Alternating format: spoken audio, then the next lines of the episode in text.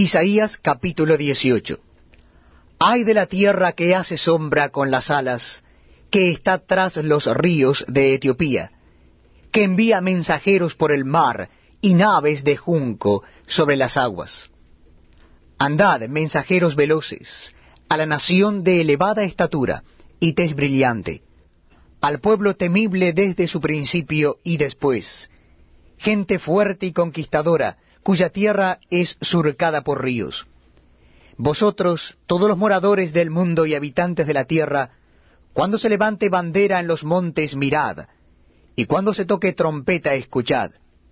Porque Jehová me dijo así, Me estaré quieto, y los miraré desde mi morada, como sol claro después de la lluvia, como nube de rocío en el calor de la tierra. Porque antes de la siega, cuando el fruto sea perfecto, y pasada la flor de la madurez de los frutos. Entonces podará con podaderas las ramitas, y cortará y quitará las ramas.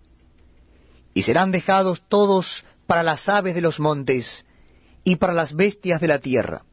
Sobre ellos tendrán el verano las aves, e invernarán todas las bestias de la tierra. En aquel tiempo será traída ofrenda a Jehová de los ejércitos, del pueblo de elevada estatura y tez brillante, del pueblo temible desde su principio y después, gente fuerte